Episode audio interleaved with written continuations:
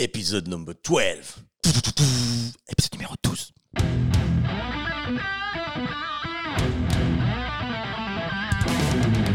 Bonjour tout le monde et bienvenue dans ce nouvel épisode du podcast dont tu es le héros, le podcast où je discute avec des inconnus et qui me permet de prétexte pour raconter ma vie. Euh, et aussi, accessoirement, le podcast le plus régulier du web. Mais euh, je suis trop content. Voilà, je suis content de revenir. Je pense que c'est bien aussi, des fois tu disparais et tu reviens quand il y a l'envie. Tu te dis, tiens, ça fait longtemps que j'ai pas dit de la merde dans un micro avec des inconnus et, euh, j'ai envie de le faire. Donc euh, voilà, donc ça me fait trop plaisir de vous revoir. Euh, enfin, non, de vous reparler parce que je vous revois pas. Et, et voilà, entre-temps, qu'est-ce qu'il y a eu? Ben non, je vous ai quand même publié un petit passage de stand-up sur la religion, notamment les signes de là-haut. J'ai eu plein de bons retours, donc merci beaucoup. J'ai même eu un article dans Chrétien Magazine. Est-ce que ça... Chrétien Magazine, s'il te plaît. Le, magazine que lit euh, Dieu, en fait, le matin quand il se réveille. Chrétien Magazine, que se passe-t-il? Tiens, une nouvelle prière, je connaissais pas celle-là. Euh, voilà, plein de bons retours là-dessus. Je vous ai fait aussi un gros vlog sur la Réunion et ça, ça m'a fait trop plaisir. euh, bah, qui marche bien d'ailleurs et que j'ai eu plein de bons retours là-dessus. Ça m'a vraiment fait plaisir. Au début, je l'ai fait un peu pour moi parce que c'est un vlog qui durait 48 minutes, je crois, et je me suis dit qui va regarder 48 minutes de mes vacances? Et je me dis c'est pas grave, je le fais pour moi parce que ça me fera trop plaisir plus tard de revoir cette ambiance, de revoir euh, mamie tout simplement, euh, les souvenirs qu'on a ensemble, les blagues et tout. Et, euh, et je suis trop content que vous l'ayez apprécié. Donc merci euh, beaucoup pour vos retours. Là, je reviens encore de la Réunion et je suis reboosté et je peux vous dire que c'est vraiment la meilleure île. Euh, voilà, je vous conseille d'y aller. C'est euh, quand j'étais petit, j'y allais, mais je kiffais pas autant, j'ai l'impression, parce qu'en fait, on restait à Sainte-Rose, là où il pleut, sous un kiosque euh, pendant toutes les vacances. Donc c'était pas pareil. Mais quand t'es grand, euh, que t'as de l'argent et une voiture, la Réunion, c'est un parc d'attractions en fait. Tu peux tout faire, mon gars. Tu vas au volcan, tu vas dans des cascades, tu vas dans, à la plage. Je me révèle, ma, phrase c'était aujourd'hui, où est-ce que je pique une tête? Où est-ce qu'on va piquer une tête? Dans quelle cascade? Dans quel bassin? On fait quoi, mon gars? Donc voilà, donc c'était trop bien, ça m'a fait du bien. Là, je reviens, j'ai la patate, je suis trop content de vous retrouver. Euh, ça me fait trop plaisir. Je vais me remettre au boulot. Et, euh, et voilà, et en plus, je me suis rapproché de mamie. En fait, je trouve que les personnes âgées, souvent, euh, on les calcule comme des personnes âgées. Je vais parler pour moi, je vais pas dire on, parce qu'on sait pas pour tout le monde, mais moi, j'ai l'impression que dans ma tête, voilà, mamie, c'est mamie, mais euh, je la connaissais pas vraiment. Et là, les, là je suis allé quasiment euh, deux, deux fois d'affilée, là, en deux ans. Et c'est vrai qu'on a plus parlé, elle m'a raconté son parcours, etc. On a plus appris à se connaître. Et là, j'ai vraiment l'impression que je la connais vraiment, qu'on a créé des vrais liens. Alors qu'en vrai, elle me connaît depuis que je suis né. Donc euh, voilà, juste pour ça, je suis trop content. Euh, les amis, on va. De toute façon, on va garder le thème de la réunion euh, dans ce podcast-là. Et après, promis, je passerai à autre chose. Euh, je vous en dis pas plus. On revient sur le résumé de l'épisode d'avant qui a été tourné en 1984 pour les plus anciens. C'était avec Samba euh, qui avait un parcours un peu atypique, qui avait fait de la prison et qui était devenu un papa poule et en même temps il fait de la bagarre. Et vous avez adoré cet épisode, euh, vraiment que des bons retours dessus. Euh, donc, comme d'hab, on va enchaîner avec les meilleurs commentaires euh, que vous m'avez laissés sur YouTube. Je vais vous répondre. Juste pour rappel, si vous voulez participer au podcast, les amis, il suffit juste de m'envoyer une vidéo sur Insta où vous vous présentez, vous me dites un peu votre parcours, euh, votre âge, d'où vous venez, s'il y a des choses que vous avez envie de discuter, des choses que vous voulez partager, histoire que je vois que vous êtes un petit peu cool et que vous n'êtes pas fou en fait. Donc voilà, n'hésitez pas si vous voulez m'envoyer un petit message. J'ai besoin de filles aussi, j'ai beaucoup de mecs mais pas beaucoup de filles. Et voilà, on revient donc sur l'épisode d'après, d'avant, pardon. Euh, parmi les commentaires, le commentaire qui a pu le plus de likes, c'est Cunégonde. Et oui, il en faut. Qui m'a dit Je trouve que c'est le premier invité avec qui il y a un vrai, échange, un vrai échange, avec un point de vue intéressant, mais aussi qui s'intéresse à Seb. Du coup, ce n'est pas que la vie de l'invité, mais un vrai partage où Seb trouve facilement sa place dans la conversation et l'invité et lui laisse la place de le faire. Un vrai bel échange pour moi. Merci euh, Cunégonde. Ça, vous êtes nombreux à avoir dit ça. Ensuite, il y a Dédé qui dit Putain, mais cet épisode. Ouais, faut, faut prendre des voix, sinon c'est pas drôle. Un kiff intégral. Mon préféré jusqu'ici, Samba est incroyable, humble, sage, drôle, le pote que tout le monde voudrait avoir. Et Seb, toujours au top. Et j'étais là, moi aussi, le soir du débat sur le vaccin et du mec qui a eu une crampe. Oui, petite parenthèse, j'ai fait une vidéo sur ma chaîne où, euh, pendant mon spectacle, il y avait un mec qui s'est levé, qui avait une énorme crampe. Et après, on a fait un petit peu, un peu d'impro à la fin où on a discuté du vaccin et tout. Et euh, bah, vous n'avez pas kiffé parce que j'ai eu là les commentaires d'Antivax qui m'ont dit c'est pas normal de faire ça, c'est pas ton travail, t'as pas à faire ça, toi t'es un rigolo, tu dois faire des blagues, reste dans ton domaine, ouais mec, bien parlé, bien envoyé. Et, euh, voilà, et donc Dédé dit et j'avais jamais vu une queue pareille, sans mauvais jeu de mots. Donc Seb, si t'es pas au courant, je te l'apprends, ça y est, t'as percé mec. Et dis-toi que si les gens ne remarquent pas à quel point tu travailles, c'est parce que tout ce que tu fais est tellement bien et que ça paraît aller de soi. C'est la marque des grands. Euh, ouais, Dédé, merci. Mais la fin, euh, un peu trop gentil. Mais, euh, mais merci. C'est vrai que j'avais parlé de ça, je crois, dans l'épisode d'avant. Je me dit, les gens, ils disent que je bosse pas alors que je bosse. Et je pense que la vérité, elle est au milieu. Ça veut dire qu'il y a des moments où je bosse grave et il y a des moments où clairement je fais rien. Et pareil, percer, pas percer. Clairement, je suis pas une star. Et d'un autre côté, je peux plus trop me plaindre maintenant parce que bah, je remplis une des grosses salles, euh, genre 400 places au République à Paris, et c'est énorme. Et, ça fait bientôt un an que ça dure, même plus que ça. Donc, euh, ouais, les choses ont évolué aussi depuis le début des podcasts, depuis le début des vidéos. Donc, euh, voilà, je suis trop content.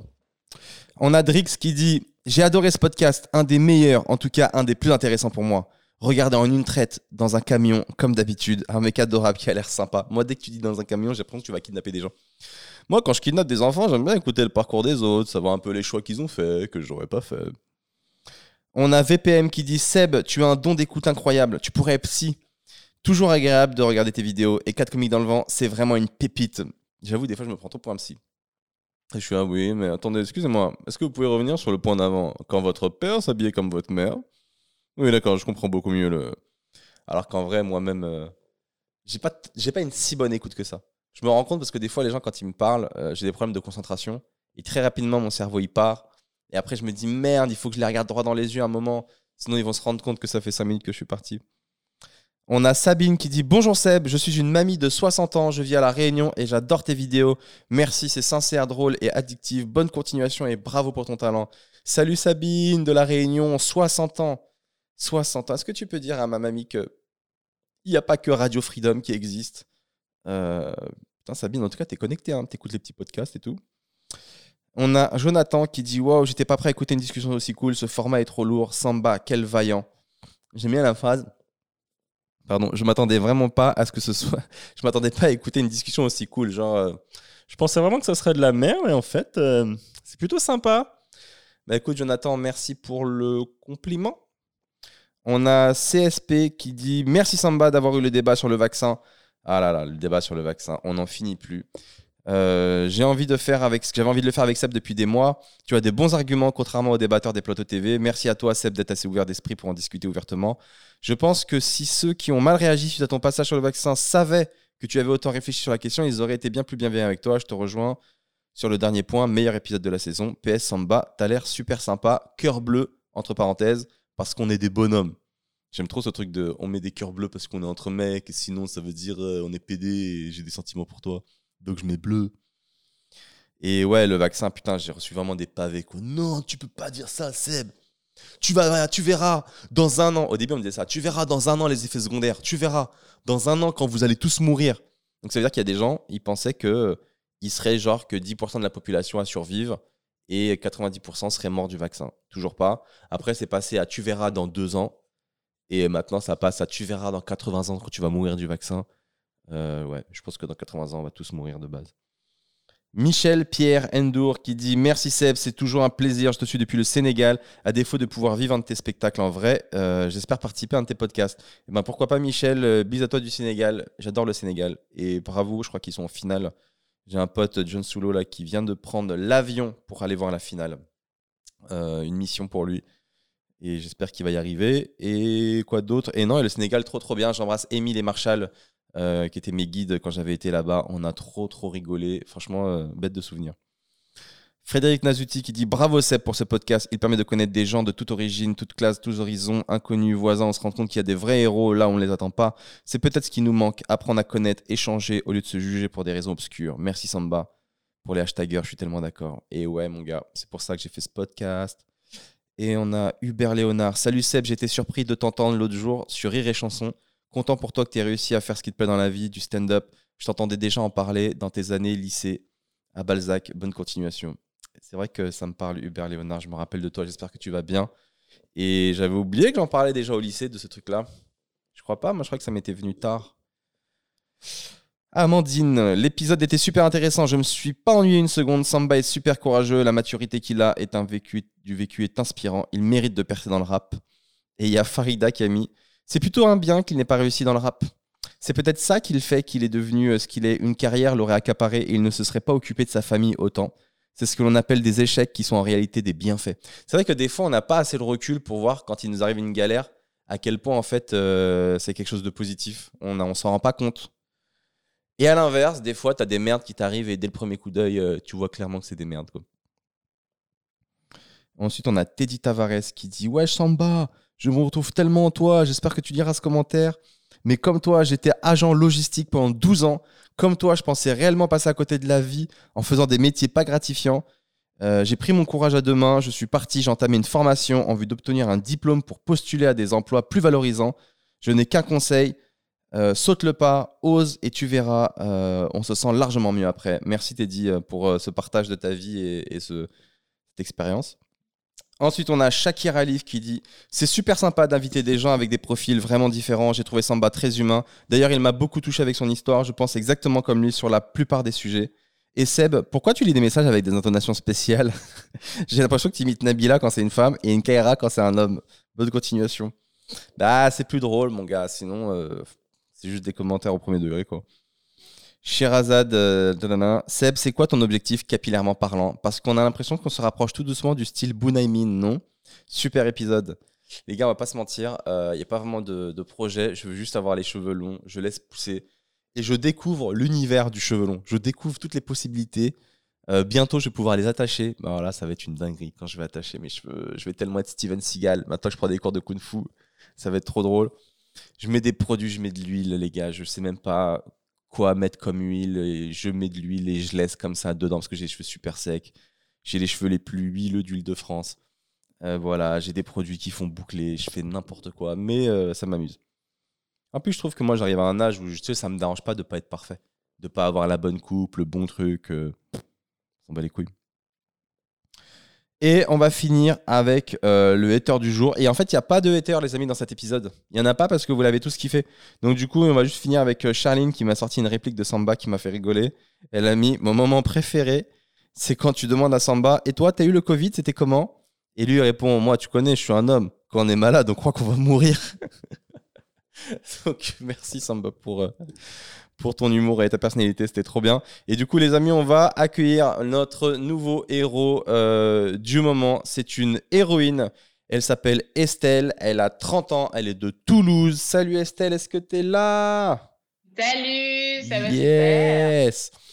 Estelle, euh, qui était. En fait, j'ai choisi au hasard. J'ai une liste de gens en attente sur mon podcast que j'ai noté et choisi au hasard. Et il s'avère qu'Estelle est une réunionnaise. C'est-à-dire qu'on reste dans le thème du moment. La chance, ça s'appelle la chance. Ça s'appelle la chance, Estelle, tu crois? Bah, Bien sûr, c'était le destin. Voilà, si tu crois. Estelle, toi, tu m'as dit donc Toulouse et aucune profession pour le moment. Est-ce que tu cherches ou c'est quoi le délire?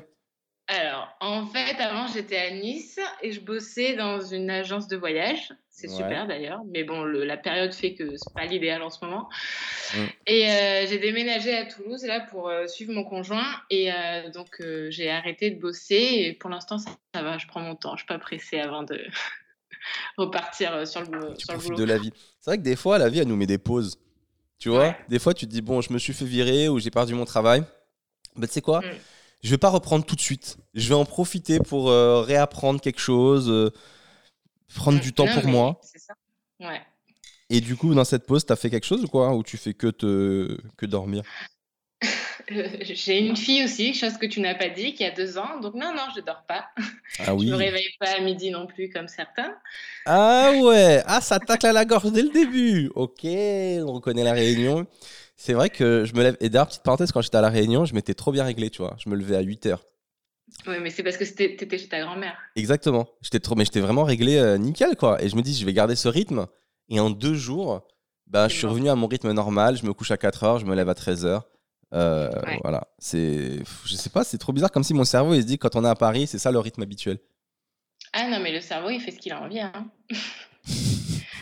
Non, non, non, mais du coup, non, j'ai pas repris euh, de travail. En vrai, j'attends que ma fille rentre à l'école là, en septembre. Donc, je me dis, je vais profiter avec elle. Et en septembre, quand elle rentrera à l'école, euh, je reprendrai le boulot. Non, t'as raison. Franchement, tranquille. Voilà. Euh, donc, toi, à la base, tu es donc de La Réunion, de Saint-Benoît, qui est bizarrement juste à côté de chez moi. Mais c'est fou, hein Et ouais. Saint-Benoît. Mais après, moi, Saint-Benoît, je suis pas un grand professionnel. J'amène juste mamie faire les courses. Moi, je suis à Saint-Tro, juste à côté, pour les gens qui connaissent pas. Mhm. Et euh, donc, toi, tu as grandi là-bas. Tu m'as dit que tu es une famille de, commerçants. C'est ça, tes parents, c'est des commerçants? Oui, ils travaillent dans, dans les supermarchés. Ah, j'allais dire, est-ce que c'est eux qui vendent des bouchons à Saint-Benoît là et qui sont millionnaires? Tu vois de qui je parle ou pas? Bien, bien sûr, je vois de qui tu parles. Comment ils s'appellent? Oh, mais là, je me pose une colle, je vois leur tête, je vois ils sont où, mais je sais pas comment ils s'appellent. Les amis, à Saint-Benoît, il y a des gens, ils vendent des bouchons. C'est comme. Euh, comment on peut expliquer les bouchons ce que c'est? C'est un, apéritif. Non, c'est pas vraiment un apéritif? C'est horrible de. J'arrive pas à décrire des choses de la Réunion. Ça me paraît tellement sensé que de l'expliquer euh, pour les, gens de métropole. C'est une nourriture qui est euh, basique, typique de là-bas. Et en fait, c'est de la viande enroulée dans une pâte. C'est ça? Ouais, c'est ça. Et c'est un truc typique, tu vois. Et il y a un gars à Saint-Benoît, mec, toute l'île va acheter chez lui tellement il fait les meilleurs bouchons de l'île. Et il est devenu super connu. Mais j'imagine ce gars rouler, euh, je l'imagine rouler en Porsche, quelque part à Miami, en, juste en ayant fait les meilleurs bouchons de Saint-Benoît. Mais tout le monde. même quand j'étais petit et qu'on rentrait en France, on allait chez ce gars-là, on achetait des bouchons, on les ramenait en France. Ouais, mais pareil, on faisait ça pour mes oncles et, tantes. Ouais. Hmm. C'est ça. Euh, et à La Réunion aussi, donc toi, tu es à Saint-Benoît, tu as ce côté, euh, donc à côté de Sainte-Rose comme moi, et on a ce côté où il pleut beaucoup là-bas, tu vois? Oui. Et cette mauvaise réputation. Et moi, quand j'étais petit, j'aimais pas. Et là, en grandissant, ben, je trouve ça beau, ce côté de l'île, en fait. Je trouve que c'est plus vert, plus sauvage. Euh, dis-moi ce que tu en penses.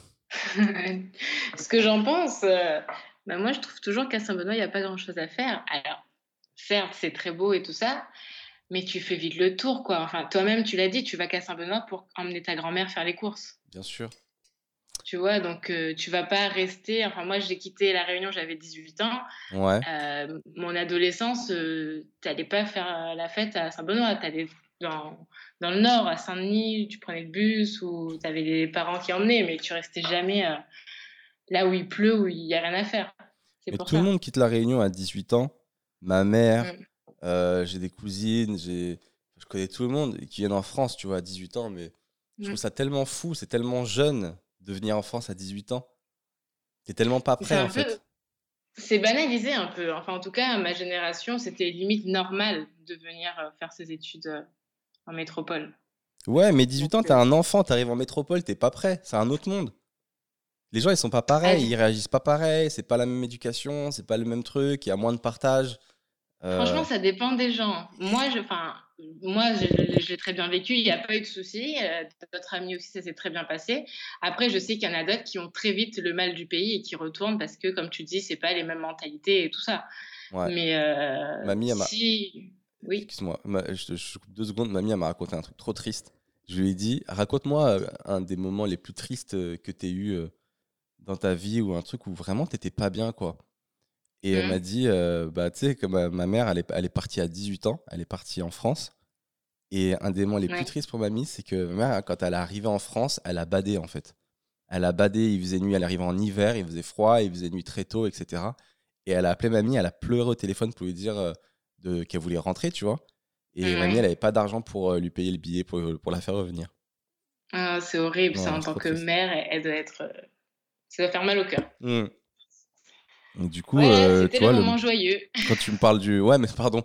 Mais comme tu me parlais, il y en a, ils ont le mal du pays, etc. Ils veulent rentrer. Euh, effectivement, ouais, ça peut te faire bader en fait. Quand tu arrives là, c'est pas le même univers et tout. Les gens, ils sont pas mm. pareils. Euh. Après, il y en a qui viennent pour quelques années et qui savent qu'ils vont rentrer. C'est une expérience un peu qu'ils viennent vivre. Ou voilà, pour, pour le fun. Moi, franchement, j'étais venue euh, comme ça pour tester. il se trouve que je suis encore là 13 ans après. Mais. Euh, tu étais partie pourquoi comme étude, toi, à la base?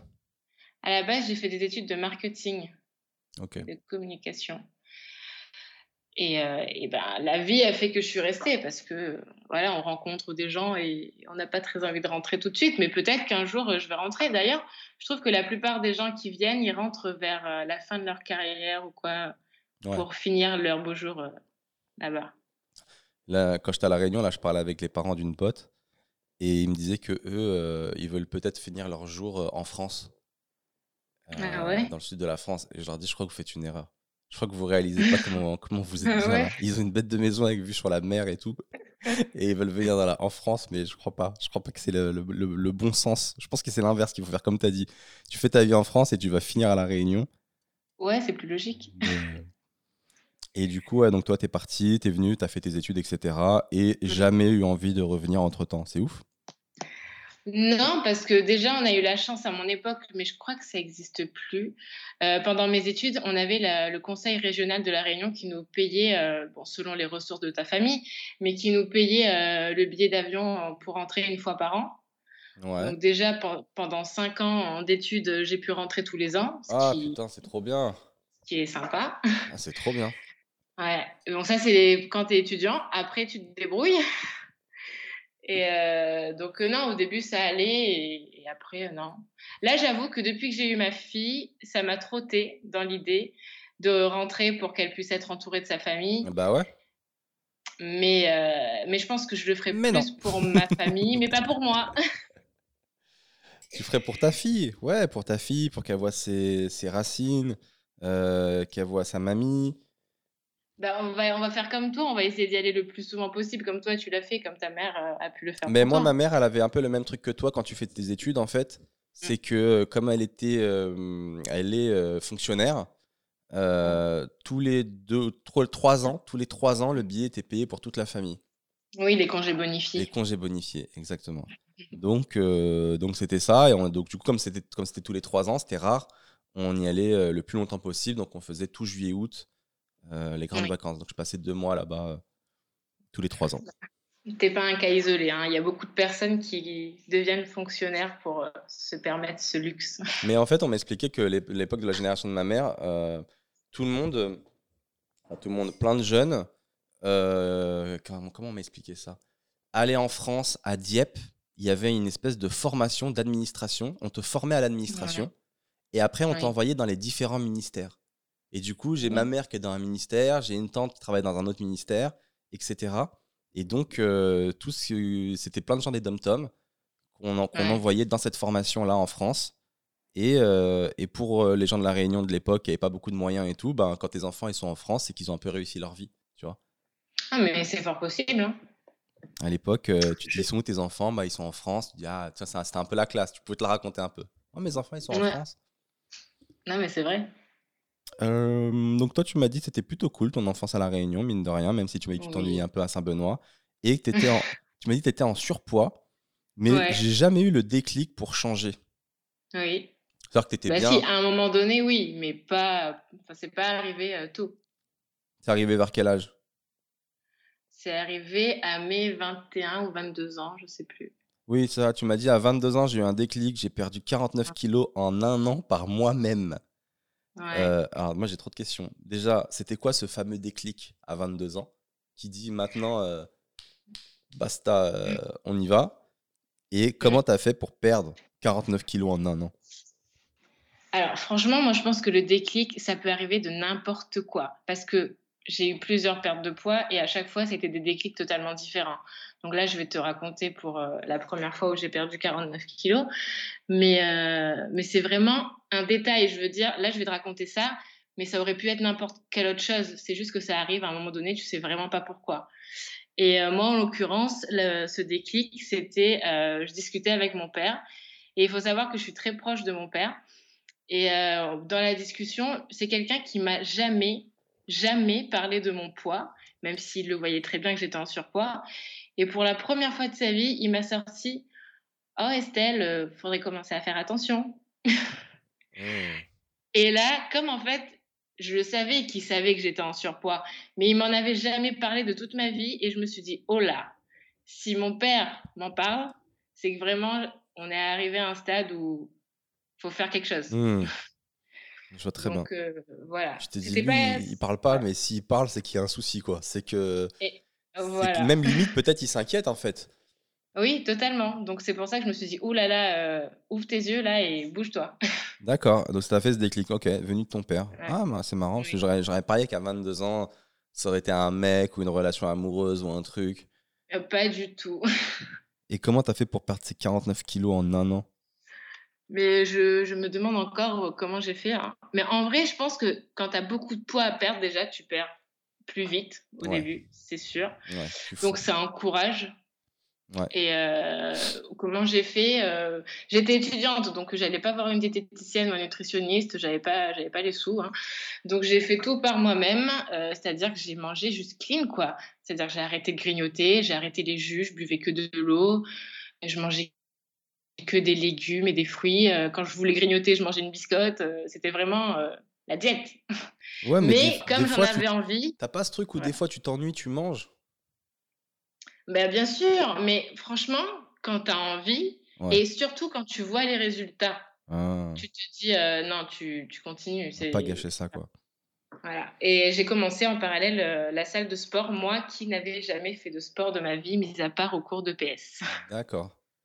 Ah, mais c'est trop bien. Franchement, c'est un super, euh, super message Ouais. pour les gens qui nous écoutent et qui aimeraient se lancer. Et cette perte de poids, tu m'as dit, m'a donné beaucoup confiance en moi. J'en ai profité pour avoir des dates comme jamais. quand j'ai quand j'ai vu ça, je me suis dit, ah ouais, elle a dû faire des dingueries à ce moment-là. Wouh, avec mon nouveau corps. Po, po, po, c'est trop ça. Sérieux, t'as une nouvelle Ah confiance en toi. Ah ouais, non, mais clairement. Mais je pense que toutes les personnes qui ont perdu du poids, enfin, il y a un truc qui se réveille en toi. D'ailleurs, il y a souvent des gens qui sont en couple, quand ils perdent du poids, Ouais. quand, quand l'une des personnes perd du poids, euh, souvent ils se séparent parce que vraiment, tu as un regain. Mais bien sûr, tu sais pas. Non Bah, Tu sais si. pas, tu dis ça comme si c'était normal, ça arrive à tout le monde. Ah ouais, t'es pas au courant. tout le monde sait ça. Non. Je c'est pensais. parce que j'ai regardé beaucoup de reportages. Ils se séparent pourquoi du coup? Bah, souvent, justement, comme je te le dis, quand tu perds beaucoup de poids, tu as plus de confiance en toi. Tu te dis peut-être, ah ben non, je suis restée dans cette relation parce que j'étais à l'aise, parce que je pensais que personne d'autre allait m'accepter. Et puis au final, tu vas voir ailleurs. Parce que tu as Attends. envie de vivre de Ok, nouvelles j'ai capté. Donc, tu, tu en fait, en gros, tu te dis, euh, la personne qui était en surpoids se disait, euh, était peut-être pas vraiment heureuse dans sa relation, mais elle se disait de toute façon, euh, comme elle n'a pas confiance en elle, de toute façon, je plairai pas à d'autres personnes. Et, Alors attends, oui, mais c'est des suppositions. Je suis pas dans leur tête, mais c'est un peu ça, oui. et le jour où t'as maigri, tu te dis, Eh, en fait, je plais à des gens. Eh, en fait, j'ai le choix. Je suis pas obligé de rester avec ce connard. Non, mais tu sais que mine de rien, le... les gens te regardent plus de la même façon dans la rue. Bah, c'est sûr, j'imagine. C'est sûr. Tu te fais regarder, euh, alors qu'avant, euh, peut-être que c'était pas le cas ou beaucoup moins. euh, donc franchement, ça donne confiance, carrément. Tu as envie de vivre de nouvelles expériences. D'accord. Ok. Et moi, en l'occurrence, euh, oui, j'ai bien profité euh, de rencontrer plein de personnes. Oh Attends, tu, oui. tu- Ok, et du coup, tu m'avais dit, euh, la perte de poids, c'est une démarche qui doit être perso et pas faite pour les autres, sinon ça ne marche pas de toute façon. Bah, c'est sûr. C'est vraiment pour soi. Mais je pense que quand tu le fais pour les autres, tu reprends juste après ou... Enfin, ça marche pas. Il y a un moment donné où tu reprends ce que tu as perdu parce que tu as fait pour faire plaisir. Ouais. Donc, euh, quand c'est pas ta démarche, euh, enfin, je le vois autour de moi, des, des copines qui veulent euh, maigrir pour X ou Y personne, Mhm. ça marche un temps. hein. Moi, j'essaye là de, de faire un régime, mais je galère, mon gars. Oh là là. En plus, tu sais, je sais pas si ça te le fait, mais je mange encore plus après avoir fait du sport. Parce que je me dis, j'ai la légitimité de manger. J'ai fait v'là du sport, du coup, je mérite de déglinguer, ce- de déglinguer ce saucisson, prendre du chocolat. Euh, bah ouais, je peux, j'ai fait du sport. On a le droit. Combien de récompenses C'était vraiment dur. Je pense que tu es un peu dans le délire, euh, c'est ta nouvelle résolution, mais que tu n'en as pas vraiment envie. Euh, pff, la vérité, c'est que j'ai envie de maigrir. Mais je- dans la vie, en général, j'aime pas me priver. Et ça me fait chier de me priver. Donc, Mais t'es euh, pas obligé de te priver tout le temps. mais en fait, je pense que j'ai des mauvaises habitudes et il faut juste que j'arrive à les vaincre. Euh, mais c'est surtout la nuit, en fait, où j'ai envie, tu vois. La nuit, je sais pas, je travaille, je suis devant l'ordi et il me faut un petit truc à grignoter, un petit truc à boire. euh, euh, Prends un thé. C'est vrai, mais j'aime pas trop l'été malheureusement. Mais ouais, ce serait bien ce genre de truc. À La Réunion, là, j'essaie de pas trop manger parce que la dernière fois que j'avais été, j'avais pris genre 6 ou 7 kilos en un mois. Et j'avais Tout le monde prend du poids à La Réunion. J'avais vraiment beaucoup mangé. J'avais bu, je buvais que du Diego, une, boisson méga sucrée. Et mm. donc là, j'ai pas bu de jus sucré. Je faisais que de manger des litchis et des caries de mamie.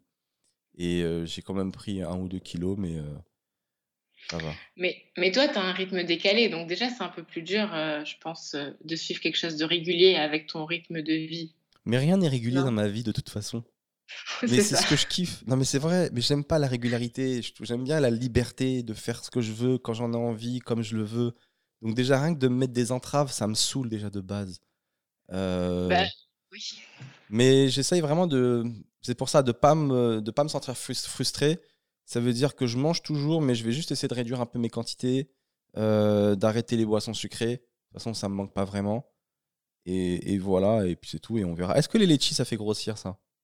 Ça dépend de la quantité que tu en manges. Bah, beaucoup. C'est impossible de bah. manger un litchi de s'arrêter, c'est pas possible.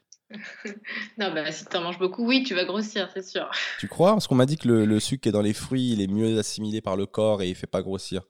Oui, oui, oui. Tu crois que les hommes préhistoriques, ils étaient pas gros S'ils bouffaient que des, des fruits et légumes, à un moment donné, ils grossissaient, je pense. Hein. Franchement, j'ai jamais vu aucun homme préhistorique gros. Dans aucune fresque, j'ai pas jamais vu un obèse suivre des gens normaux. Et euh, non, j'ai jamais vu un homme préhistorique gros de ma vie. C'est la première fois qu'on me dit ça, je sais même pas quoi répondre. Euh, qu'est-ce que tu m'as dit? Une fois le poids perdu, on est souvent fier de nous, on dégage plus de confiance, donc plus de charisme. Perso, il m'est toujours arrivé de belles choses avec chaque perte de poids. Mais oui. Chaque perte de poids, une belle chose dans ta vie. Ouais, alors euh, tu veux que je les dise, c'est ça? Faut que je m'en souvienne. euh, bah si t'as un exemple, après si t'en as pas, c'est pas grave, mais genre t'as gagné au loto après avoir perdu du poids? Comme si la vie te disait Bravo Non, mais comme je te disais, je pense qu'on est plus dans. On a beaucoup plus confiance en soi, on, on dégage quelque chose de, de, bienveillant, de, voilà, de lumineux, et que forcément, on a un retour positif. Bah, la première fois, c'est. Je pense que j'étais tellement bien, bah, j'ai rencontré mon copain. Ah, euh, ton homme actuel C'est avec qui oui. toujours? Oui. Ça fait combien de temps là? Euh, Bonne question. Ça fait 9 ans, je crois, tu m'as dit. Ouais, 2013, ouais, c'est ça, 9 ans. 9 ans et vous avez une petite fille de 2 ans, c'est ça? Oui, c'est ça. Ah, trop bien. Euh, bah oui, et la deuxième fois, oui, parce que j'ai eu plusieurs pertes de poids. mais du coup, là, comme tu m'as dit, si tu repères du poids, tu le quittes alors? C'est d'après ton raisonnement de tout à l'heure. non, non, pas forcément. il écoute le podcast, il a, il a chaud. Mais oui, mais ça va nous faire arriver sur le deuxième sujet que je voulais aborder. En fait, il y, a une rubrique qui s'appelle Dr Love où je réponds un peu aux questions des gens sur amoureux, etc. Mhm. Même si j'y connais pas grand chose. Toi, il n'y avait pas de question Dr Love, tu m'as dit, mais tu m'as abordé un sujet euh, qui m'a scotché. Je me suis dit, j'ai hâte d'en parler et de le partager avec les gens. Tu voulais parler des relations libres. Tu m'as dit, je ne serais pas prête à le faire dès le début d'une relation amoureuse mais je suis mmh. pour le fait d'aller voir ailleurs si on a envie, dès lors qu'un climat de confiance est instauré dans le couple. Pour moi, on n'a qu'une vie et on ne devrait pas se priver de faire ce que l'on a envie de faire sous prétexte d'être en couple. Cette phrase est folle. J'ai saigné du nez en la lisant. Et est-ce que ton copain, il écoute le podcast? Parce qu'il doit avoir une goutte de transpi sur le côté là. ah ouais Ah, on est libre Ah d'accord. Non, ça me, ça me va. Ça me pose aucun souci. Fais ce que tu veux. Mais tu sais qu'il pense la même chose que moi, sinon on serait pas ensemble. Ah, vous pensez pareil, mais alors même moi, il faut que... Parce que moi, ce système de couple libre, vraiment, est un mystère pour moi. Ça m'intrigue tellement, je veux tellement comprendre. Euh, est-ce qu'on peut être heureux comme ça? Si oui, comment? C'est quoi le fonctionnement? J'ai des potes qui ont, testé ça. Et euh, ils me disaient qu'en fait, euh, il y en avait toujours un perdant, en fait. Parce qu'il y en a toujours un qui va plus ken que l'autre ailleurs et qui va être plus libre que l'autre. Donc c'est un peu pas juste. Et puis je trouvais ça très triste de voir ta copine se préparer le soir pour sortir, mais c'est pas pour toi. C'est pour aller voir un autre gars. C'est un glauque. Mais n'importe quoi, c'est toi qui vois ça comme ça. Raconte-moi, s'il te plaît, explique-moi. Je, je veux, je ça m'intéresse vraiment beaucoup. Euh, bah, alors, en gros, déjà, je t'ai annoncé ça comme un couple libre, mais parce qu'il fallait mettre un mot dessus. Moi, en vrai, juste ce que je veux dire, c'est que les gens sont juste libres de faire ce qu'ils font, enfin, de faire ce qu'ils veulent. Après, ça s'appelle un couple libre parce que ça s'appelle comme ça. Mais comme je te dis, des fois, dès lors que la confiance est instaurée dans un couple, eh ben, c'est bon, si tu veux aller voir ailleurs, euh, franchement, ça va créer des frustrations. Si tu restes là, tu vas tellement avoir envie. Ouais, mais tu vois, moi, je me, fais, rebondir. je me fais l'avocat du diable. Il va y avoir des frustrations si je suis à la maison solo et que je sais que toi, tu es en rodéo à l'extérieur. Ça, ça peut me créer une frustration aussi. Mais t'as qu'à aller faire la même chose. Ok. si personne veut, si je suis moche, ben je fais comment? Ben Là, c'est notre histoire. Hein. J'y peux rien. Mais il y aura toujours quelqu'un, arrête. Parce que toi, tu es là, tu es libre. Moi, j'ai envie d'être libre, mais j'ai pas le choix, j'ai pas d'occasion. Mais c'est pas une compétition. C'est hmm. juste un jour, tu vois, moi, la dernière fois, je suis sortie euh, dans un bar avec une copine et euh, on en discutait justement de, cette euh, conversation. Elles en pensent quoi, tes potes? Elles sont comme toi ou elles sont normales et Ça dépend lesquelles. je rigole. ça dépend lesquelles, ok. Ça dépend lesquelles. Celles qui sont un peu plus ouvertes d'esprit pensent comme moi. Celles qui sont possessives comme toi le, le sont pas.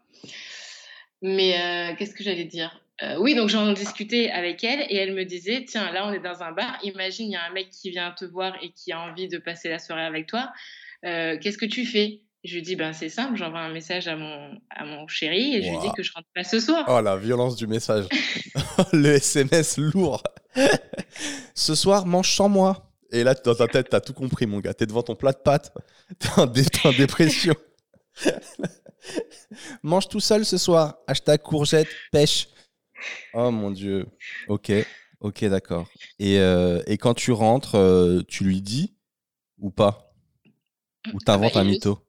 Ah bah non, mais il le sait. De toute façon, la, règle, la règle entre nous, c'est qu'il faut toujours prévenir l'autre. D'accord, ok. Parce que déjà, on se l'autorise, donc on va pas se le faire euh, dans le dos de chacun. D'accord, ok. Donc on prévient toujours l'autre.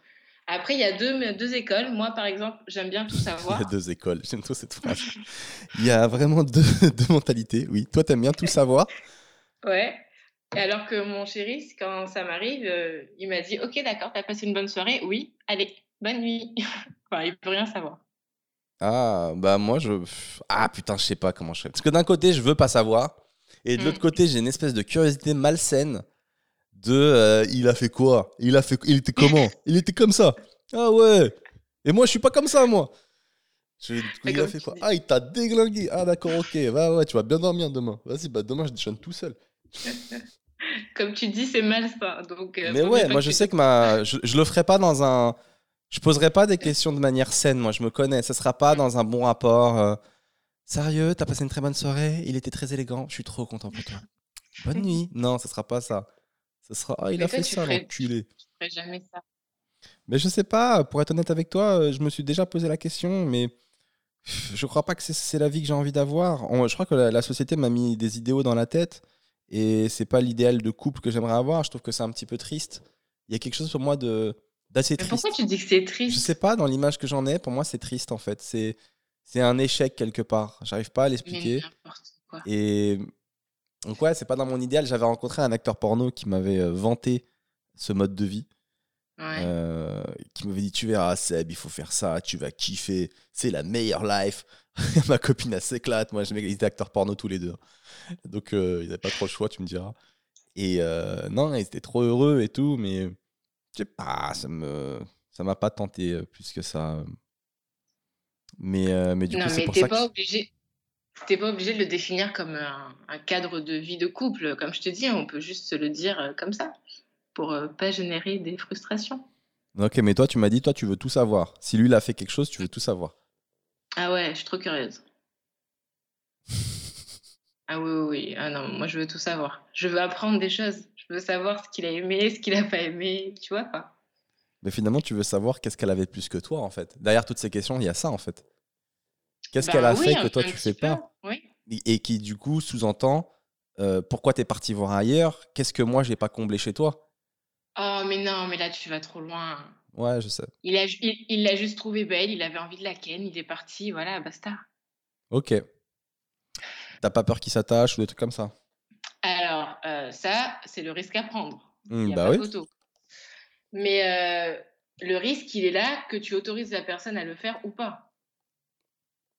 Non? Je réfléchis. Pas d'accord? Je réfléchis, je réfléchis. Euh, le risque, il est là, que tu te l'autorises ou pas Oui et non. Euh, parce que tomber amoureux, mine de rien, c'est vrai qu'on se l'autorise un peu. je trouve que souvent, on nous vend l'idée comme quoi ça arrive comme ça, sur un coup de tête, sans prévenir et tout. Mais en vrai, je trouve qu'on s'autorise. Ça commence toujours par un petit jeu de séduction, une petite blague. Après, il y a un bon feeling, tu creuses un peu, tu vois que le feeling, il est encore là. Et un peu, voilà, et après, tu t'attaches et tu tombes amoureux. Je trouve que c'est un processus. Et du coup, euh, tu t'autorises ce processus. Alors que des fois, on peut aussi se l'interdire. Tu vois qu'il y a un bête de feeling avec une personne, tu dis, bah vas-y, je vais pas creuser parce que ça sert à rien, c'est les problèmes. Si j'y vais, ça va me créer des problèmes. Donc, tu t'interdis un peu. Bah, parce que tu sais que c'est pas la bonne personne. Non, non, parce que je me dis, ça peut être bien. Moi, je pense qu'il y a plein de gens qui sont faits pour nous sur Terre, tu vois. Euh, je m'entends bien mm. avec une personne, je peux aussi bien m'entendre avec une autre, etc. Mais, euh, mais je pense qu'on on fait le choix d'être euh, amoureux à une seule personne. Je fais le choix d'être avec cette personne-là, je suis amoureux, je veux cette complicité, je la veux qu'avec elle. Et du coup, je vais pas trop m'autoriser à, à la voir avec, avec l'autre meuf. Enfin, il y aura une complicité, mais ça sera pas, je vais pas aller jusqu'au sentiment amoureux que je peux avoir avec, avec l'autre, avec la vraie que j'appelle la vraie dans mon langage. Oui, non, mais je vois ce que tu veux dire. Mais ça, c'est fou. Et, comment vous en êtes arrivé à, à, ce mode de vie? Déjà, qui l'a proposé au tout début? C'est moi. Et comment tu lui as vendu le truc? C'est pour un ami? Non, non, pas du tout. Non, parce qu'en fait, il se trouve qu'il est plus âgé que moi et qu'il a eu plus d'expérience que moi. Et je lui ai dit, c'est pas juste que tu en aies eu plus. Si moi je veux en connaître de nouvelles que j'ai pas connues, euh, j'aimerais bien. Quand tu dis tu veux en connaître de nouvelles, c'est les expériences là, tu parles Oui, oui, oui, je te parle euh, d'aller voir ailleurs. Et, et, donc je lui ai dit que je trouve, je trouve ça dommage que lui il ait pu faire les 400 coups là et que moi. T'en as fait que 100. voilà. Et il m'a dit bah ok, il n'y a pas de souci, je comprends, c'est normal. Ah il putain, est il est cool. compréhensible, Ah ouais, ah, tu l'as bien trouvé. Ouais. Il y en a pas beaucoup, on est comme lui. Hein. Ouais, je sais. Ah, franchement, il y en a pas beaucoup. Arrête, il va être trop content quand il va entendre. Bah ouais, franchement, euh, ça prouve qu'il t'aime vraiment, quoi. Et est-ce que tu crois que lui, il est heureux dans ce mode de vie ou il le fait pour te faire plaisir? Je pense qu'il l'a fait au début pour me faire plaisir. Après, je le vois pas malheureux. Hein. Enfin, il a bah, après, euh, ça se trouve, il pleure la nuit, tu le sais même pas. Hein. le lendemain, tu le vois. C'était trop bien. Il lui oh putain, je suis content pour toi. Non, c'est rien, j'ai une poussière dans l'œil. Rien à voir. Je suis content si t'as passé une bonne soirée. Ok. Il est heureux. Trop bien. Et est-ce que tu t'envisages une fin à ce mode de vie ou ça sera tout le temps comme ça? Je veux dire, ta fille, elle va grandir à un moment donné. Vous allez garder. rien à voir là-dedans. Vous allez garder ce secret? Mais déjà, déjà, comme je te dis, ma fille, elle n'a rien à voir là-dedans. C'est un truc de couple et pas de famille. Donc, en couple, tu fais ce que tu veux. Et euh, en vrai, on le fait quand on en, ressent le besoin. Je veux dire, quand j'étais enceinte ou quand on essayait d'avoir un enfant, euh, on n'allait pas euh, s'amuser à aller voir ailleurs. Mmh. Ah logique. Il y, a des il y a des périodes de ta vie où mmh. tu n'as pas envie de faire ça. Mmh. Alors qu'il y en a d'autres où tu as envie de plaire. C'est pas quelque chose de régulier. C'est pour ça que je voulais te dire au début que c'est pas une étiquette que je veux mettre sur notre couple. C'est juste qu'on s'autorise à vivre ces moments, si on en a envie, à des mmh. moments de notre vie, tout simplement. Et dernière question, est-ce que tu n'as pas peur de tomber sur quelqu'un, euh, bah, c'est ce qu'on disait tout à l'heure, qui va te faire kiffer de ouf et après, du coup, quand tu repars dans ta vie normale, euh, bah, t'es un peu, un peu fat, quoi. C'est comme moi, j'ai une vieille voiture, je la kiffe. Bah, j'ai pas envie d'aller tester une Ferrari. Parce que je sais que ça va me faire bader sur ma, sur ma voiture que je kiffe, tu vois. Mais ben, non, j'ai pas. Et je parle toujours de voiture. Hein? Non, non, j'ai pas peur. Je me dis, euh, tu peux tester la nouvelle voiture plusieurs fois et puis après, tu te rends compte que l'herbe n'est pas forcément hmm. plus verte ailleurs et voilà. D'accord, ok. Et du coup, si, si de l'autre côté, euh, si ton mec, euh, lui, s'attache à une autre meuf, euh, bah, c'est le jeu, quoi, aussi. Il a ben, testé. C'est ça. Il a testé, il a validé. C'est la vie. En vrai, après, je n'ai pas envie. Hein. Je ne vais pas te dire que je serais contente si ça arrive. Mmh. Mais en vrai, comme je te disais, si je l'autorise ou si je l'autorise pas, il va le faire dans mon dos. Donc, qu'il le fasse. Et si c'est amené à être vécu, ben, c'est que c'est la vie. Hein. Tu te fermes aucune porte, quoi. Voilà. Ben, en tout cas, je trouve que c'est une belle preuve d'amour, euh, mine de rien, euh, notamment de la part de ton mec, parce que c'est le premier qui a accepté. Mm. Euh, moi, ça me saoule un peu parce que je crois que je ne serais pas capable de le faire, en fait. Je ne serais pas capable de dire par amour, vas-y, amuse-toi, porte ouverte. Mais tu as le droit, hein. Enfin, c'est pas, c'est pas la réponse à tous les mots de couple, hein, MAUX. C'est vraiment chacun accepte ou pas. Enfin, j'ai des amis qui, comme toi, n'y arriveront jamais. Mais euh, chacun fait comme il le sent. Si ça aurait pas plu à mon chéri, on l'aurait pas fait. Je pense. Allez, on finit sur ça. Oh, le je pense qui a mis le doute. Ah, il l'aurait pas voulu, je l'aurais pas fait. Je crois. Euh, on enchaîne avec quoi de neuf dans nos vies. Euh, moi, dans ma vie, quoi de neuf Bah, j'en ai parlé tout à l'heure. En fait, moi, je suis revenu de la Réunion. Ça m'a fait trop, du bien. J'en avais vraiment, euh, bah, j'en avais trop besoin. Quoi. En fait, ça m'a vraiment ressourcé. je sais pas si c'est parce que comme j'ai grandi là-bas, j'ai passé du temps là-bas. Du coup, ça m'a, j'ai plein de souvenirs ou quoi. Mais c'est vrai que quand j'étais pas bien et que j'ai atterri à la Réunion, il y a une atmosphère, il y, a un truc, une odeur, quelque chose où tu te dis ah putain, je me sens bien. Tu vois? C'est pas ça ah, oui, carrément. Ah oui. Toi, tu y retournes souvent? Ah, Là, j'y suis retournée, euh, on est quand là? On est en janvier, février. Euh, oui, j'y suis retournée en octobre, donc c'était il n'y a pas longtemps. Ouais, d'accord. Et euh, mais ça me fait pareil, mais moi, ça me le fait même dès que par le hublot, tu vois la réunion. Quoi. Mais il y a plein de Réunionnais qui sont comme toi. Il y en a plein qui m'ont dit, mais c'est fou, cet attachement à leur île, il y a une espèce de vraiment de nationalisme très fort. Mm. Euh, les Réunionnais, quand ils arrivent, mais il y en a plein qui m'ont dit quand ils sont dans l'avion et que par le hublot, ils voient l'île, ils pleurent. Je trouve ça fou. Ils voient l'île, il y a une larme qui coule. C'est mon île, elle est trop belle, mon île. Mais c'est vrai, hein, il y a quelque chose qui se passe, tu sais pas, mais tu es trop content. Je retrouve mon île. Moi, j'en suis pas, j'en suis pas là, mais euh, c'est vrai que quand, quand j'arrive et tout, quand je sors, je ah putain, cette odeur, je kiffe trop tout est, tout est si paisible, tout est si bien, putain, mais c'est. Après, on va à Sainte-Rose, il, passe, il se met à pleuvoir, t'as la pluie qui tape sur la tôle, et tu te dis, ah, ça me donne envie de dormir, euh, ça me berce. Et euh, voilà, et puis après, t'as des grosses araignées, tu dis, ah, je vais rentrer chez moi. Tout de suite. Non, ça me fait bader.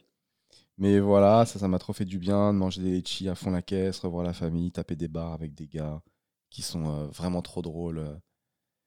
Ah, il y a des réunionnais, je trouve, même dans la manière de parler, dans, je trouve dans le langage, c'est drôle, quoi, tu vois. Il y avait un mec qui sortait avec une fille qui était un peu ronde, et ses potes, ils se foutaient de sa gueule, ils disaient Ah, regarde, tu sors avec une grosse marmite et tout. J'étais mort de rien. C'est dégueulasse un peu. Hein. Ça se fait pas.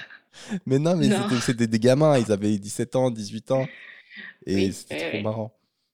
Euh, voilà, à part ça, euh, voilà, tout va bien. Euh, là, je suis rentré, je suis rechargé, j'ai repris le spectacle, ça se passe trop bien.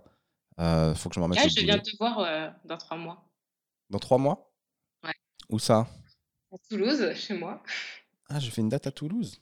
Et ouais Mais tu sais que je suis, je comprends plus rien moi à la tournée. Hein. Il y a des dates qui sont annulées, des dates qui sont maintenues, des dates qui sont reportées. des fois, tu vois, là, la semaine dernière, j'étais à Marseille, c'était cool. Euh, mais j'apprends un peu à la dernière seconde. Quoi. Je regarde mon agenda, je fais Ah, Toulouse. Ah ouais. Bon, bah vas-y, c'est parti alors. Et voilà, dans trois mois, t'es à Toulouse, mon coco. Mon coco, et eh ben vas-y, on se verra ça. Et euh, on, j'espère qu'on passera une bonne soirée.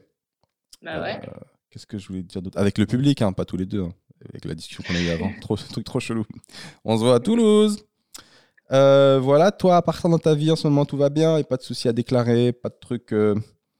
Tout va bien. Tu aimerais partager euh, Non, non. Euh, Pourquoi il se passe des choses pas bien dans ta vie? Franchement, non, je te dis, j'avais une période un peu difficile, mais la réunion m'a reboosté. Vraiment, bah, ça m'a. Le fait de. Mamie, elle s'occupe trop bien de moi, en fait. Tu sais, c'est vraiment, j'avais oublié euh, comment c'est trop bien, tu travailles et tu veux manger quoi aujourd'hui?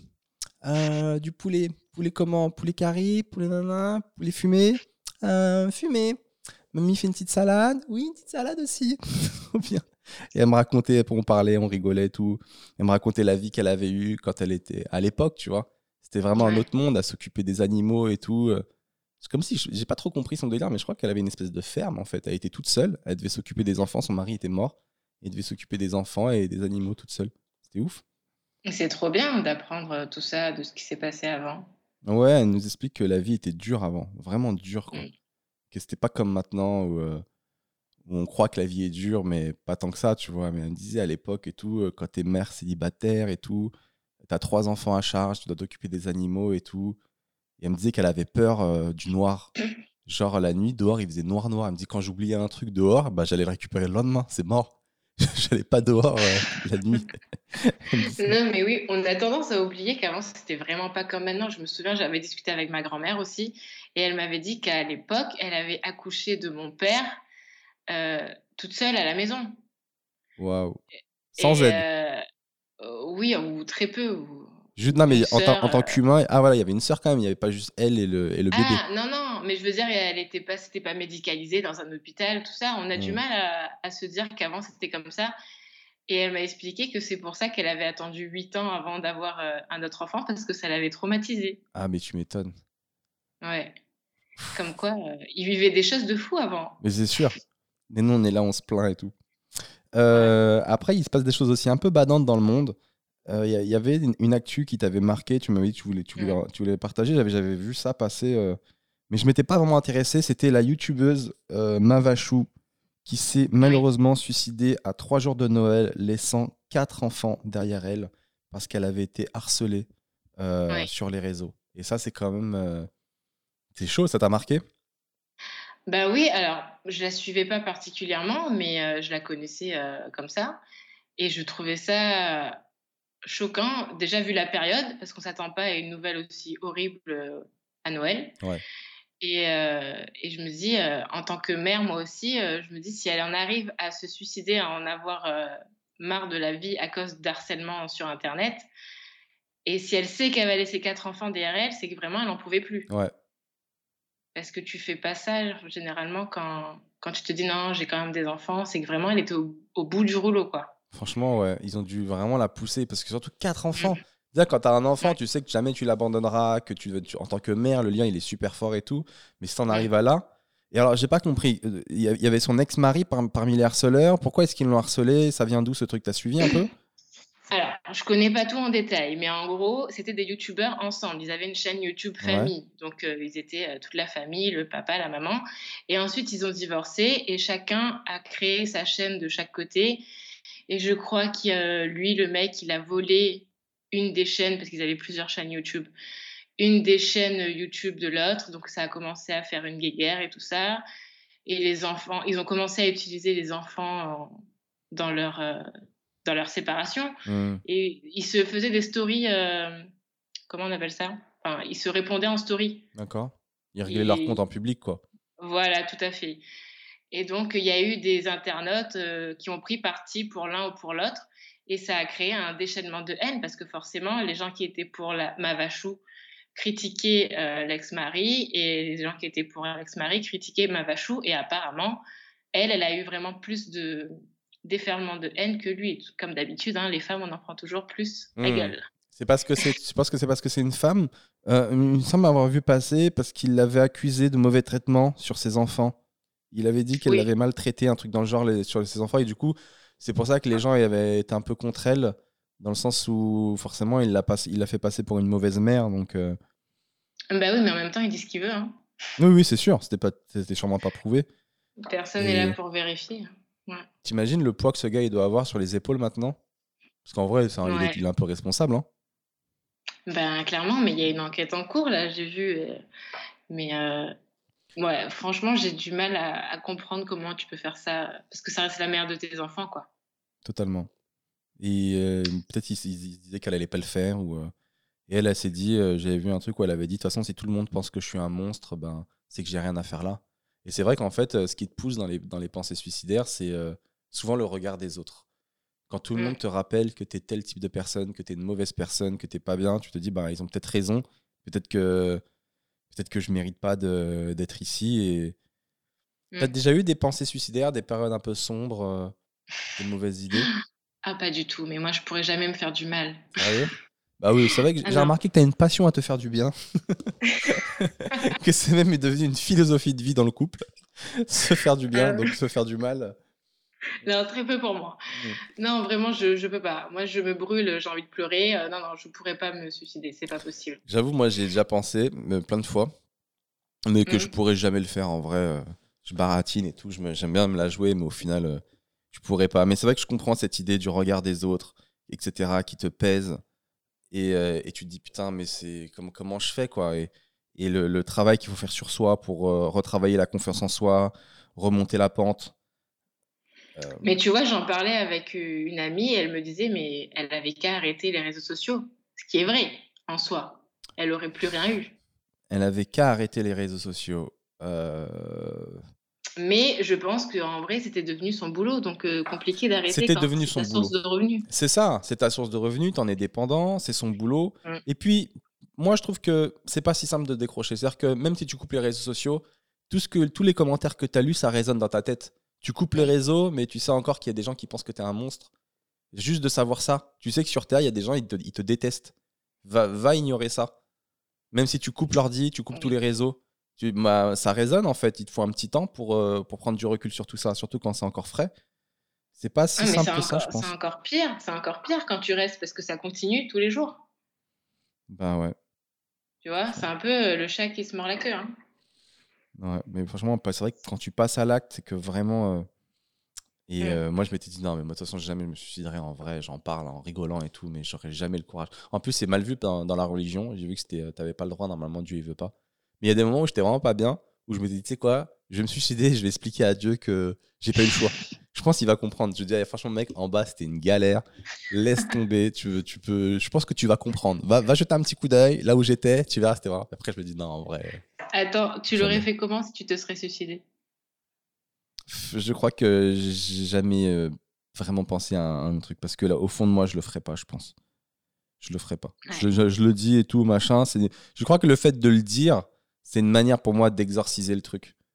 De... Mm. de, pas vraiment le faire. Je le dis, mais. Les... De toute façon, les vrais gens qui se suicident, ils en parlent pas. Hein. Ouais, c'est ce que j'allais te dire. Ils en parlent pas. C'est comme euh, le cul. Les gens qui en parlent, ils en font très peu. Ah ouais? Bah oui. les gens qui en parlent, ils en font très peu. C'est vrai en plus. ça. m'est déjà arrivé d'avoir tombé sur des meufs avant qui me disaient Tu vas voir, je vais faire ça. Après, je vais faire ça. Après, je vais faire ça. Et en fait, rien du tout. Voilà. Enfin, désolé, j'ai dérivé. Euh, ah, mais oui, attends, j'avais une proposition parce que bon, c'est ah. pas très réjouissant parce qu'on parle de suicide. Ouais. Mais je connais quelqu'un qui s'est suicidé en, en prenant de l'hélium du ballon là. Parce que si tu le prends à forte dose, euh, tu meurs. Et ça, ça c'est réjouissant ça? Non, mais parce que du coup, il y a un espèce de truc dedans, dans l'hélium, je sais pas ce que c'est. Et il est, voilà, il est mort avec le sourire. Ah, et c'était prémédité? Est-ce que le gars à la base il voulait se taper un kiff avec l'hélium, il est mort ou vraiment il avait choisi de mourir comme ça? C'était prémédité, il, avait choisi. Ouais, écoute, euh, je trouve ça badant quand même. Hein. Je trouve ce ouais, si tu le vois avec un, tu le coup, tu le retrouves avec un sourire, mais ça me fait pas un peu penser au Joker, quoi. C'est, ça reste triste derrière le sourire. C'est moitié flippant, moitié. Ouais, euh, c'est un peu badant quand même, je trouve.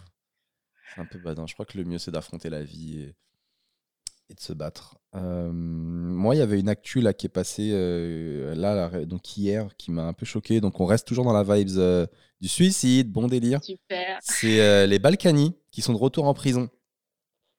Est-ce que ah tu as suivi un petit peu? Que ce midi, euh, vite fait, mais raconte. En gros, euh, bah, les Balkany, comme d'habitude, euh, bah, ils ont détourné beaucoup d'argent aux impôts, etc. Beaucoup d'abus sociaux. C'était un peu les, les rois de Levallois-Perret.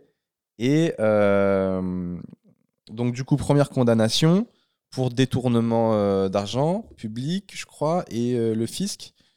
Et du coup, ils sont sous bracelet électronique, c'est ça. Signaler, parce qu'ils devaient faire de la prison, finalement, on les met sous bracelet électronique, donc ils ne doivent pas sortir de leur grande maison à Giverny. Et ils ont fait sonner leur bracelet électronique des centaines de fois.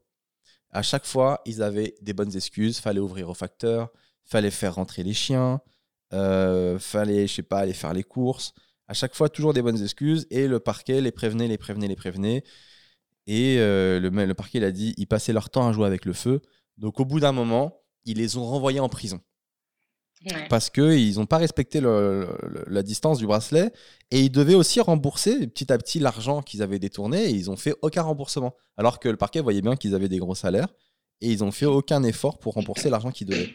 Donc du coup, ils décident de les remettre en prison et euh, là c'est le drame.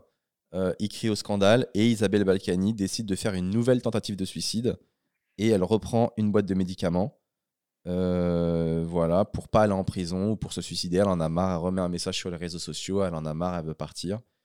Et euh, son mari, Patrick Balkany, dit qu'en fait, euh, il accuse la justice de mettre en, danger la vie de sa femme. Oh, parce, que, parce que du coup, en la renvoyant en prison, vous la forcez à se suicider. Moi, je suis pas d'accord avec ça. Je trouve que c'est du chantage affectif. En fait, c'est elle qui décide de se suicider. Donc, en gros, on doit pas te mettre en prison parce que si on te met en prison, tu te suicides. Bah, dans ce cas-là, tout le monde fait ça alors. Ah oui? Non, mais c'est n'importe quoi ce qu'il raconte. Euh, et, euh, et ouais, du coup, pour eux, c'est du harcèlement.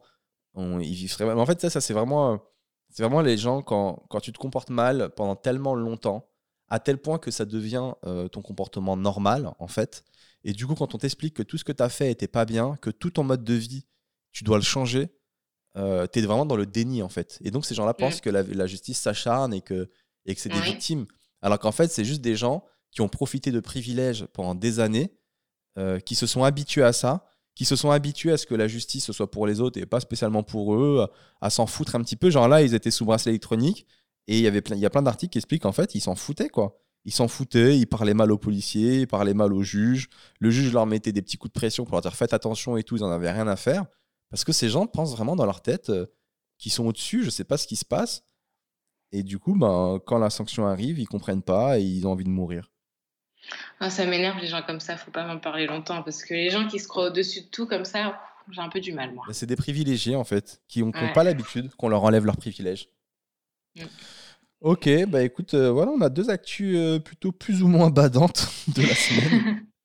Mais euh, c'est vrai que les gens, de les anciens politiques de cette génération-là, il, il y a plein de privilèges qui sont en train de tomber et vraiment, je crois que ça leur fait tout drôle et ça leur fait bizarre. Et bah, c'est quand même une évolution positive euh, de, la société, mine de rien. Il y a un peu moins de, de passe-droit, quoi. Oh, petit à petit, hein, on est encore loin du compte, je pense. Hein. Tu trouves? Je pense. Moi, je ne suis pas trop la politique, mais ils ont tous fait un peu de la merde à leur niveau. Et euh, je pense pas qu'ils aient tous eu les punitions, entre guillemets, à la hauteur de ce qu'ils ont fait. Oui, bien sûr. Il y en a qui sont passés sous les mailles du filet. Mais les Balkany, ils avaient, un, ils, avaient, ils avaient un lourd dossier. Hein leur casier était lourd, ils ont fait trop de trucs, c'était les, les rois du pétrole.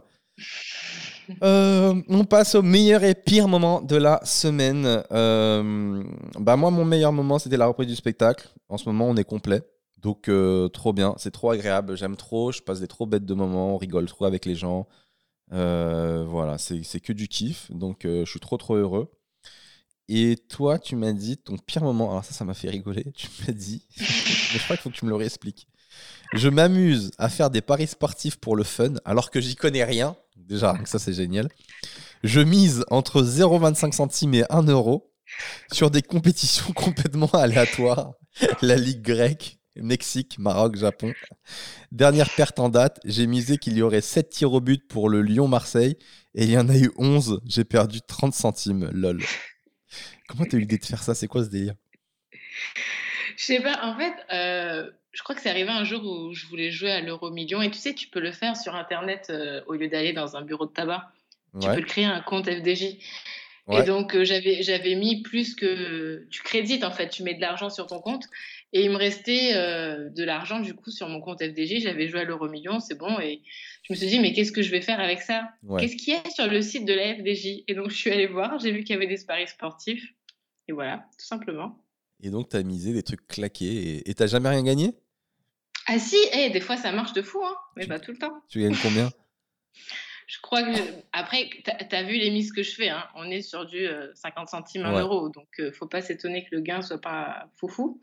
Mais je crois qu'au maximum, j'ai gagné 18, euh, 19 euros. D'accord.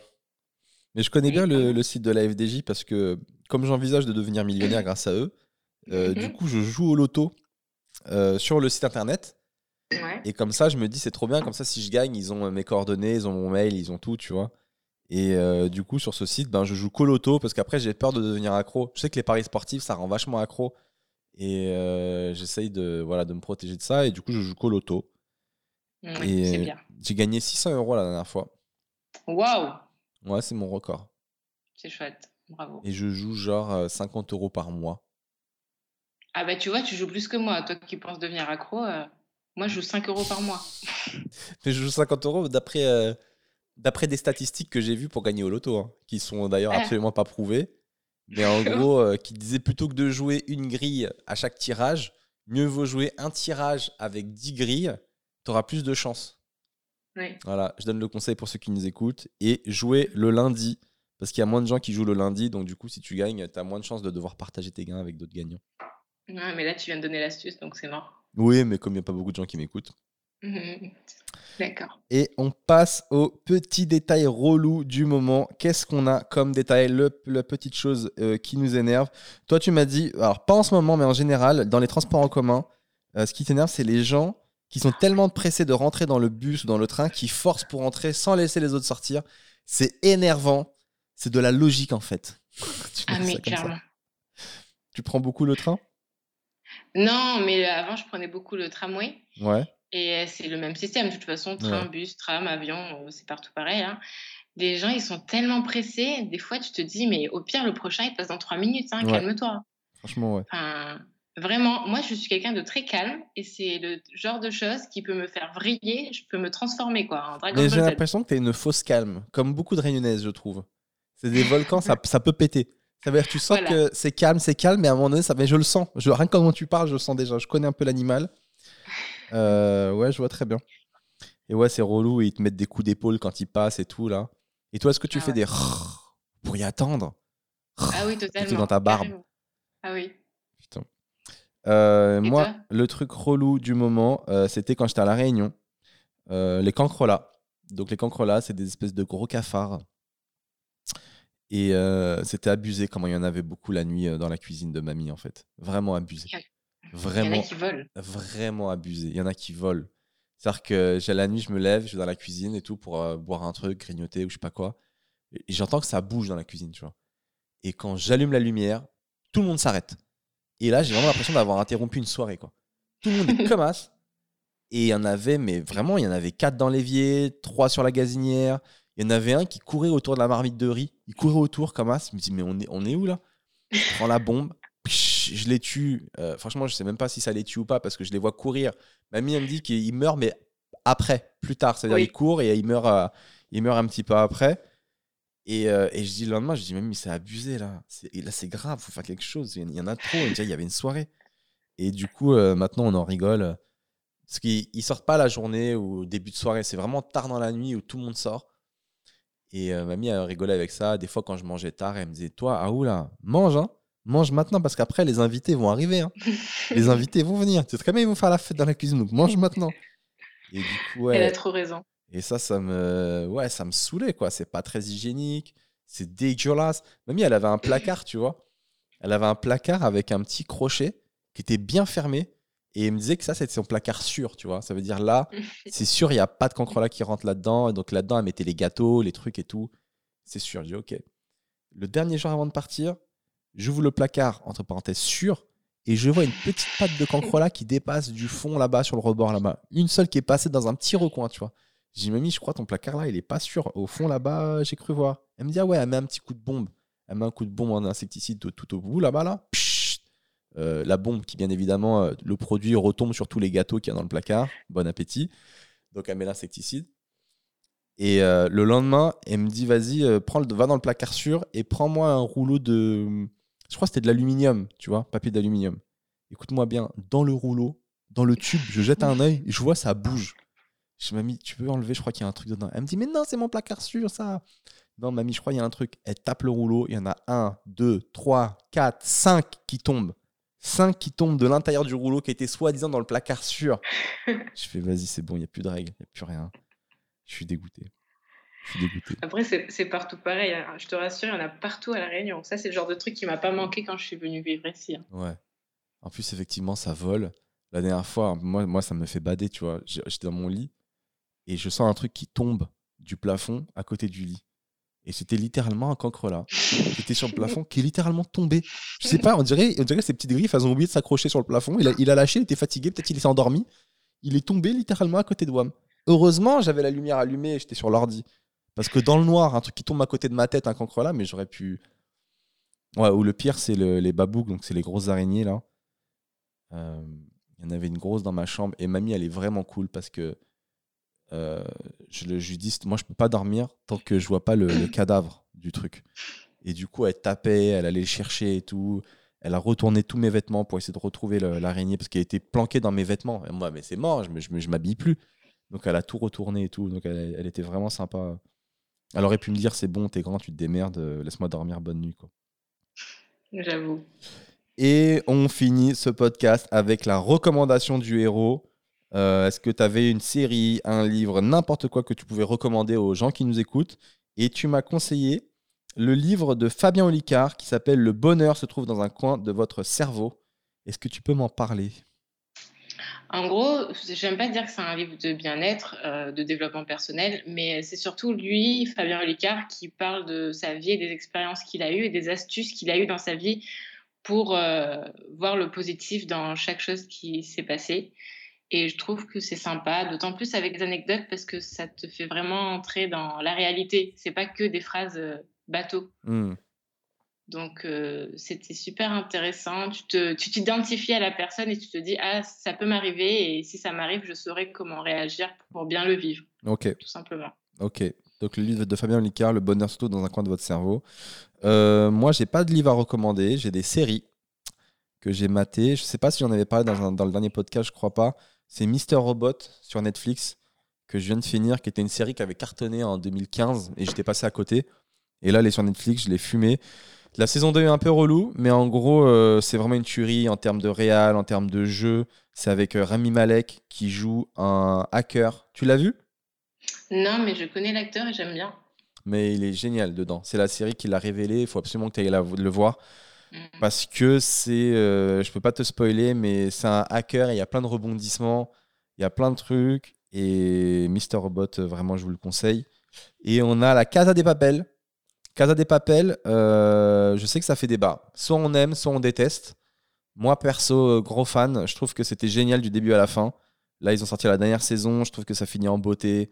On reste dans la même vibes que, que toutes les autres saisons. La même énergie, toujours aussi bien écrit, moi je trouve, bien joué aussi. Est-ce que tu as suivi un petit peu ça ou t'es passé à côté? Ah, Pas du tout. Ça, ça me dit rien. Peut-être qu'un jour ça me dira quelque chose, mais pas pour l'instant. Tu as entendu parler? Ah, mais bien sûr, tu peux pas passer à côté. C'est clair. Tout le monde en parle. La Casa des Papel. Donc en gros, c'est une équipe qui font un braquage euh, dans la fabrique de monnaie euh, d'Espagne. Et, euh, et j'en dis pas plus. C'est une équipe avec le professeur qui a fait un plan en amont et tout. Et la fin est absolument dingue. Donc voilà, c'était mes deux recommandations. Et on passe. Attends, Seb. Oui. C'est bizarre que tu pas parlé de Cobra Kai. J'ai vu qu'il y avait la nouvelle saison. Putain, comment j'ai pu oublier Cobra Kai? Heureusement que tu es là.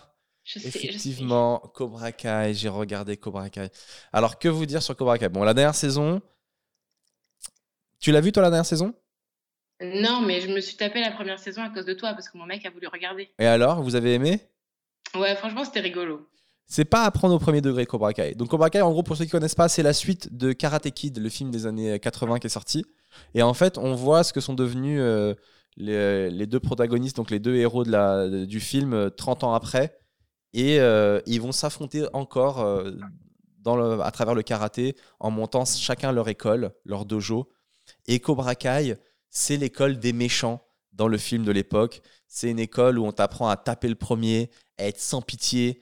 Et euh, voilà, et les Cobra Kai, c'est les méchants. Et du coup, euh, c'est trop bien. La première saison, ce que j'ai bien aimé, c'est que c'était pas manichéen. Le gentil n'était pas si gentil, le méchant n'était pas si méchant, etc.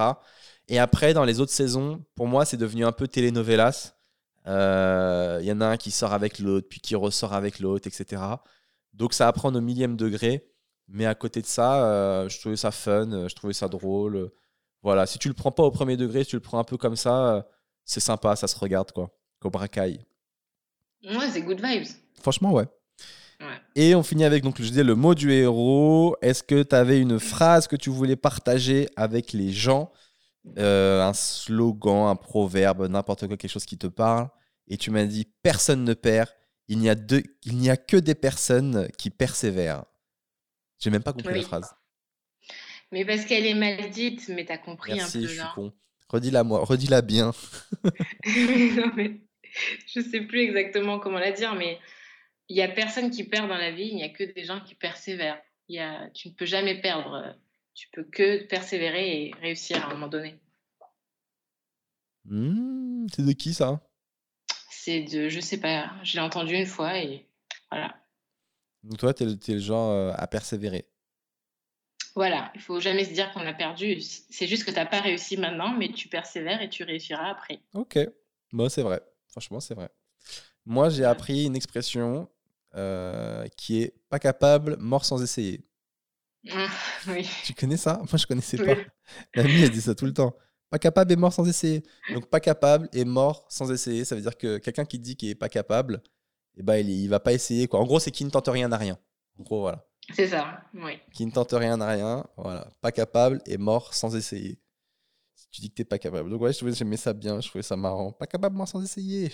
Il dit ça tout le temps. Je dis mais qu'est-ce que ça veut dire? Qu'est-ce que tu me racontes?